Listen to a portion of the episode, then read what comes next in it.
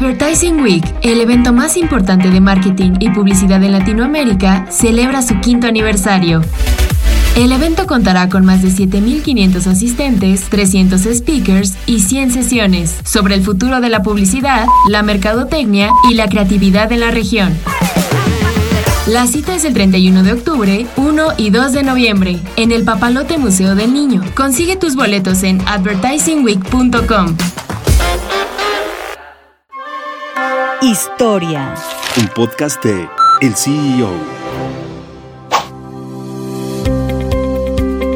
Millones de personas han disfrutado del chocolate Carlos V, una de las golosinas más queridas, pero ¿quién es su dueño? Aquí te contamos.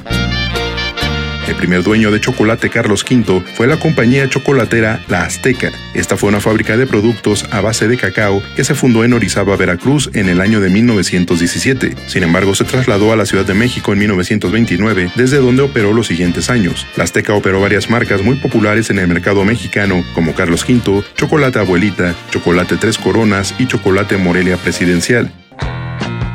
En 1970, la fábrica fue vendida al grupo Quaker Oats Company, quien la administró hasta 1995. En su gestión, también absorbieron la marca de chocolates Larín y se consagró como líder de ventas en chocolates. Fue hasta 1995 que Carlos V llegó a manos de su actual dueño, Nestlé, la empresa suiza especializada en la elaboración de alimentos y bebidas. Según Brand Finance, Nestlé es la marca de alimentos más valiosa del mundo.